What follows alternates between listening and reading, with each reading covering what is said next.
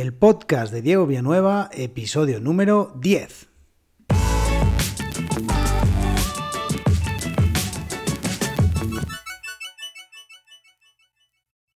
Bienvenido, bienvenida, soy Diego Villanueva, profesor de español online y emprendedor digital. Hoy, martes 23 de marzo de 2021, una vez pasado el episodio número 9, el episodio maldito, Ahora van todos de corrido y hoy os voy a hablar de algo que tenía muchas ganas de hablar porque es un tema muy interesante, que son las reglas del juego o los límites que establecemos con los estudiantes y con nosotros mismos. Hoy voy a hablar de un tema muy recurrente, una pregunta muy recurrente que es los pagos, cómo gestionar los pagos, los cobros. Eh, lo voy a hacer a través de mi propia experiencia, os voy a contar cómo gestiono mis, eh, todo el tema de los cobros a los estudiantes y os voy a contar eh, la evolución que he tenido en todo este tema y también deciros, como siempre, que para mí no existe una verdad absoluta, que simplemente hay que probar, eh, equivocarse y bueno, cambiar hasta que encuentres una manera que sea perfecta para ti. No creo que haya una manera eh, absolutamente genial, depende de cada persona, pero bueno, creo que a través de mi experiencia quizás bueno, pues os pueda ayudar en alguna cosa que estéis haciendo y que no sepáis muy bien cómo mejorarla, pues bueno, aquí os cuento. Voy a hablaros de eh, si realizo eh, los, cobros antes o después de las lecciones, si eh, vendo mis servicios lección a lección o a través de paquetes con qué plataforma eh, realizo toda esta gestión de los cobros, ¿vale? Y cuáles son las razones por las que utilizo una u otra. Y también os voy a hablar de un tema que me parece muy interesante, que es las lecciones de prueba gratis. Os voy a contar por qué antes sí ofrecía esta lección de prueba gratis como estrategia de captación para nuevos estudiantes y por qué ahora ya no lo hago. Y antes de continuar con el episodio, pues bueno, ya que estamos empezando a ser unos cuantos por aquí, me gustaría animaros a que si estáis escuchando este podcast a través de Apple Podcast o de iTunes o como queráis llamarlo, eh, si podéis dejar una valoración de 5 estrellas en el podcast, pues os lo agradecería mucho. Bueno, empezamos ya con este tema, el tema de los pagos, cómo gestionar los pagos. Y bueno, antes de nada deciros que los pagos mal gestionados para mí son un quebradero, un auténtico quebradero de cabeza. O sea, eh, si no encuentras una manera de gestionar todo este tema de los cobros de los estudiantes, eh, puede ser un lío increíble. Entonces hay que establecer una manera de trabajar y hay que eh, intentar llevarla a cabo de la manera más lean posible. Cuesta mucho hablar de dinero con los estudiantes, pero hay que hacerlo. Es que eh, muchas veces nos da un poco de reparo, sobre todo al principio, pues decirle a nuestros estudiantes claramente cómo es el tema de cuánto cuestan las clases, cómo, eh, cuánto, eh, si utilizamos packs, cómo son, cuándo tienen que pagarnos, o sea, todo ese tipo de cosas a veces da un poco de reparo bueno, no sé exactamente por qué, pero en mi caso os diré, os diré que al principio, cuando empecé como profesor, pues bueno, a veces es como, oh, si le digo que tiene que pagar ya, pues entonces a lo mejor el alumno dice que no quiere pagar. Bueno, está claro que es un tema que forma parte de todo esto y desde luego nosotros no estamos aquí por, eh, por caridad, simplemente esto es eh, un negocio y tenemos que eh, hablar de dinero abiertamente sin ningún problema si recuerdas en el podcast, en este podcast, el primer episodio del que te hablé es directamente cuánto dinero hice como profesor online en el año 2020, o sea que más claro imposible. Luego también eh, es importante, y esto es una cosa, uno de los errores que yo cometí como profesor online es fijar unas reglas del juego, unas reglas del juego básicas para evitar problemas y malentendidos. Porque eh, al principio, cuando empiezas con esta actividad, bueno, pues piensas que no van a pasar cosas como que el estudiante llegue tarde, como que el estudiante eh, cancele una clase cinco minutos antes, bueno, como que no recibas el pago antes de la clase, etcétera, etcétera, etcétera. Muchas contingencias que pueden ocurrir que eh, al principio pensamos que, bueno, que es un mundo ideal y que no va a pasarnos nada, pero a medida que van pasando cosas, nos vamos dando cuenta que realmente quizás se hacía falta haber puesto unas normas básicas, ¿no? Entonces, bueno, eso es uno de los errores que yo cometí como profesor online cuando comencé y también porque hay una cosa muy interesante y es que eh, tenemos que entender que trabajamos con, eh, con estudiantes de países diferentes, de culturas diferentes y a veces lo que para nosotros eh, es una cuestión importante. Por ejemplo, imagínate que en tu caso eh, para ti que una persona llegue tarde a una clase es algo que es, que, es, que es malo, muy malo, está mal visto. Igual para otras personas en otros países, eh, por su cultura, llegar tarde no es tan, tan grave. Entonces, eh, es importante marcar unas reglas, marcar unas reglas del juego. Ojo, unas reglas de juego que tiene que conocer y aceptar el estudiante también, porque no sirve de nada que tú tengas unas reglas para esta convivencia, digamos, profesional y resulta que no se la compartes al estudiante. El estudiante tiene que entender las reglas, tiene que aceptar las reglas, estar cómodo con ellas y también, más adelante hablaré más capítulos de todo esto, tienen que ser unas reglas que sean, eh, que sean equitativas, que no vale que siempre la peor parte se la lleve el estudiante. ¿Qué pasa si el estudiante llega tarde a la clase? Pero vale, ¿y qué pasa si el profesor llega tarde a la clase? También podemos llegar tarde a la clase. Bien, y luego el tema del dinero, del pago, del cobro de, las clases. Tú estás dando un servicio y el pago es parte de este servicio. O sea, esto es un, es un negocio, como decía. Y al final, eh, para, para que esto siga funcionando, tiene que haber cobros. Con lo cual, bueno, voy a hablaros de mi caso. Primera pregunta de todas las que planteaba al principio del podcast es el cobro antes o después de la clase. En mi caso, siempre, siempre, siempre antes. Hace algunas semanas os conté la historia de cómo me había dejado engañar por una estudiante y una de las cuestiones que, que, yo había hecho en ese momento es ofrecer una clase de prueba gratis y darle muchísimo valor durante esa, prueba de, eh, esa clase de prueba gratis y al final la estudiante, una vez aceptado aceptada mi tarifa, eh, como yo le seguía dando cosas, pues al final decidió, bueno, no os hago spoiler, lo podéis escuchar, capítulo número 6, me parece 5, no recuerdo, ahora mismo os lo dejo en las notas del, programa.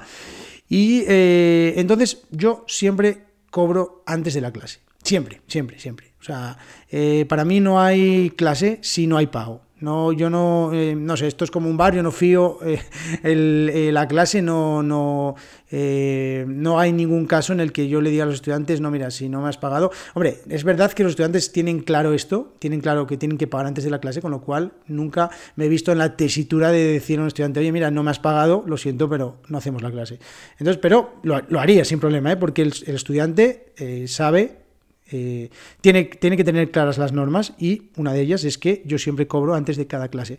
¿Es un poco inflexible? Puede ser, pero al final es una manera de protegernos también porque no olvidemos que tú vas a prestar un, servicio en tiempo real, un servicio que te cuesta un tiempo, que te cuesta un coste de oportunidad, porque si no ganas dinero con esa clase, puedes estar ganando dinero con otra.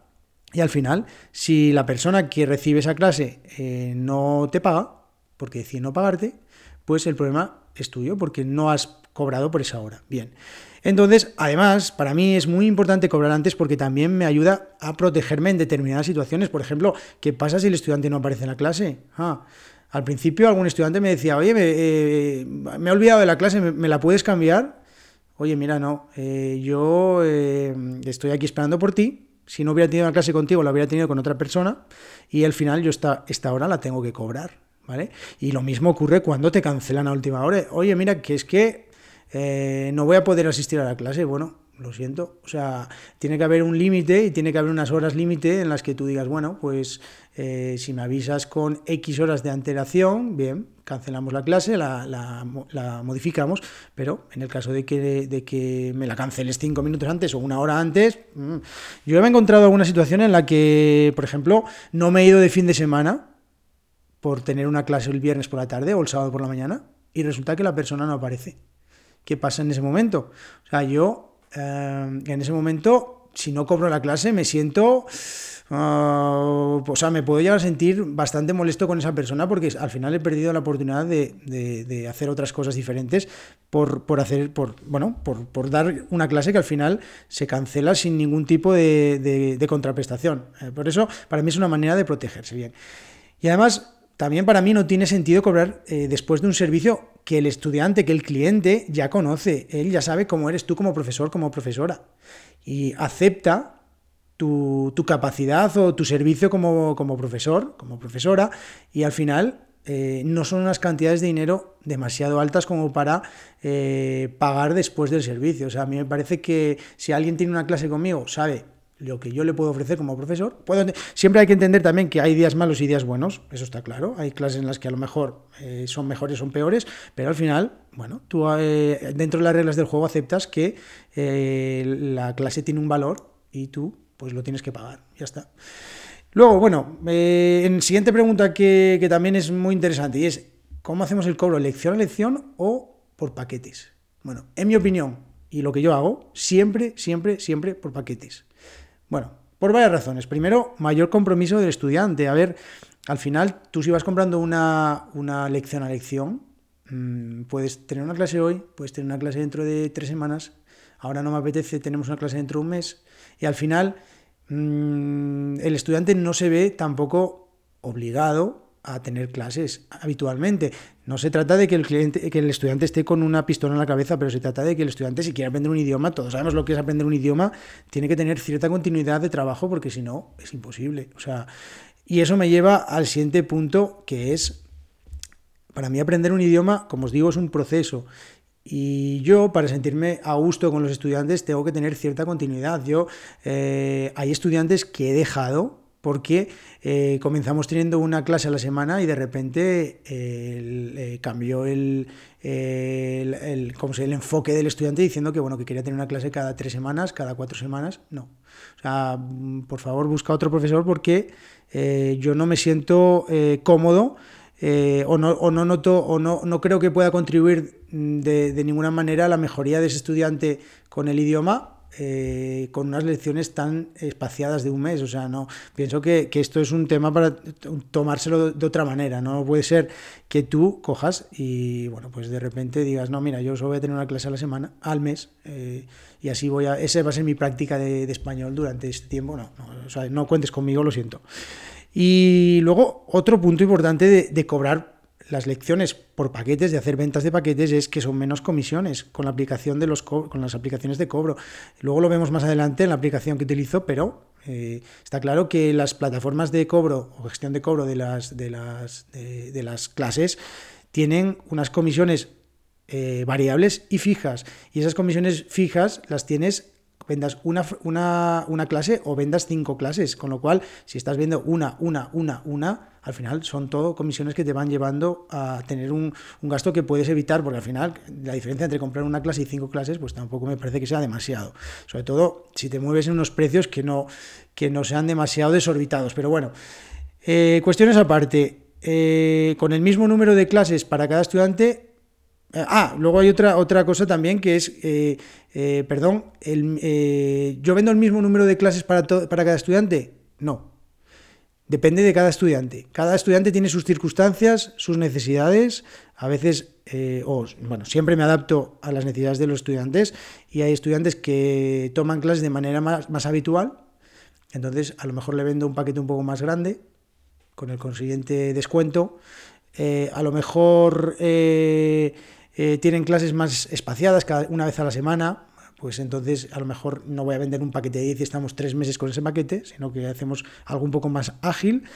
Eh, sobre todo, bueno, para, por el bien de todos también, porque a veces tenemos la tendencia de intentar vender un paquete de, no sé, de 20 clases y claro, a ver, mm, bueno, primero, a, si a todo el mundo le gusta de repente recibir, no sé, imagínate 300 euros de golpe, muy bien, pero a mí también me gusta esa recurrencia de de repente 50, 60, 60, 60, que, que es más, eh, un poco, a mí me da un poco más de, de, de, digamos, de energía, esos, ese, ese goteo más constante de dinero. Y luego, por otro lado, también es una eh, una, no hay que tener miedo tampoco a, perder a los estudiantes en el sentido de, bueno, voy a, voy a venderle 20, 20 clases y, el estudiante esté conmigo hasta el final de los días. No, a ver, puede pasar que tengas cinco clases, que no funcione y, se, y se, se, termina ahí la relación eh, profesional con el estudiante y no pasa nada. Entonces, yo prefiero hacer paquetes 5, 10 clases como mucho, en algunos casos incluso 8,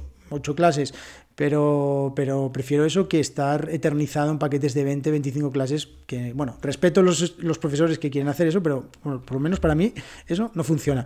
Luego, Aunque es cierto, es cierto, que intento ser lo más estándar posible con todo este tema de las, de las, de las clases para no volverme demasiado loco, bueno, pues yo creo que sí que intento adaptarme a, cada estudiante y también a las, circunstancias de cada estudiante, ¿vale? Si queréis en otro episodio os hablo un poco sobre cómo fijo los precios y todo este tema de los paquetes de las clases, bueno, pero me dejáis un comentario en donde queráis en, en, el, en el, programa y, bueno, en los próximos episodios hablo sobre ello. Bueno, el cobro. Vamos al tema del cobro de con qué plataforma. Bien, ok. Si quieres cobrar por internet, existen varias plataformas, muchas, pero las más conocidas o más conocidas a nivel de, para los profesionales y también para los, usuarios, porque al final los usuarios eh, tienen que sentirse también cómodos con eh, la plataforma con la que hacen los pagos. Eh, si no les ofrece confianza, es posible que bueno, pues eso te repercuta y que decidan, pues no, no sé, o, que busquéis otra alternativa de pagos, o que entonces vale más intentar apostar directamente por las que son así más, más conocidas o más, digamos, seguras o bien vistas. Eh, las más famosas son PayPal y Stripe, digamos. Y también, bueno, puedes tener Pioneer, alguna más, pero bueno, digamos. Cuando yo empecé como profesor online, eh, yo no me quise comer mucho la cabeza y decidí empezar con PayPal, a pesar de que PayPal es una aplicación que creo que tiene unas comisiones altísimas. Tiene unas comisiones de del 3,4% por cada transacción, más un 0,35% eh, de tarifa fija. Es una burrada, es muchísimo dinero, sobre todo con la que te voy a comparar a continuación. Bueno, yo te decía que al principio mm, fui por la calle del medio y decidí que, bueno, como yo conocía PayPal, pues dije, bueno, pues voy a utilizar PayPal. No me comí mucho la cabeza y eso luego te cuento lo que me supuso. Por otro lado, ¿cuál utilizo ahora? Ahora estoy utilizando desde hace ya, creo que casi dos años, eh, Stripe. Stripe es una plataforma que tiene unas comisiones también, como te decía, variables y fijas, 1,4 eh, por ciento más el 0,25 fijo eh, para las transacciones con tarjetas de Europa o con transacciones dentro de Europa. Bueno, yo que estoy en España, pues para mí está perfecto. También tengo bastantes estudiantes de, de este continente, con lo cual, bueno, para mí está bien, un 1,4 frente al 3,4, si echas números, que luego te digo, pues vale. Y luego, fuera de Europa, 2,9% eh, más 0,25 de nuevo de tarifa fija, fuera de Europa, americanos, Australia, Asia, ¿vale? Eh, aún así, 2,9 frente al 3,4 sigue siendo inferior y además en cada transacción estás eh, ahorrándote 10 céntimos, vale, tú dirás, 10 céntimos, ¿qué mierda es esa? Vale. Yo durante el primer año que di clases de, de español, eh, utilizaba PayPal y eché cuentas de cuánto me habría. Hice un pequeño Excel rápidamente en el que eh, eché números de cuánto me habría ahorrado el primer año eh, si hubiera utilizado Stripe frente a PayPal. Creo que habían sido unos 200 euros. Bueno, ahora echa las cuentas de cuánto tienes tu tarifa como profesor cada hora y divide entre 200 entre esa tarifa. Bueno, pues te dan unas cuantas horas. Que 200 euros cuando estás ganando más dinero, pues no es tanto dinero, o puede que no te parezca tanto dinero, pero cuando estás empezando, 200 euros, cuidado. Bueno, entonces, eh, con esto te quiero decir que a veces, eh, no, por no investigar demasiado otras opciones, nos quedamos con la que todo el mundo conoce y al final no es tan, eh, positiva para nosotros.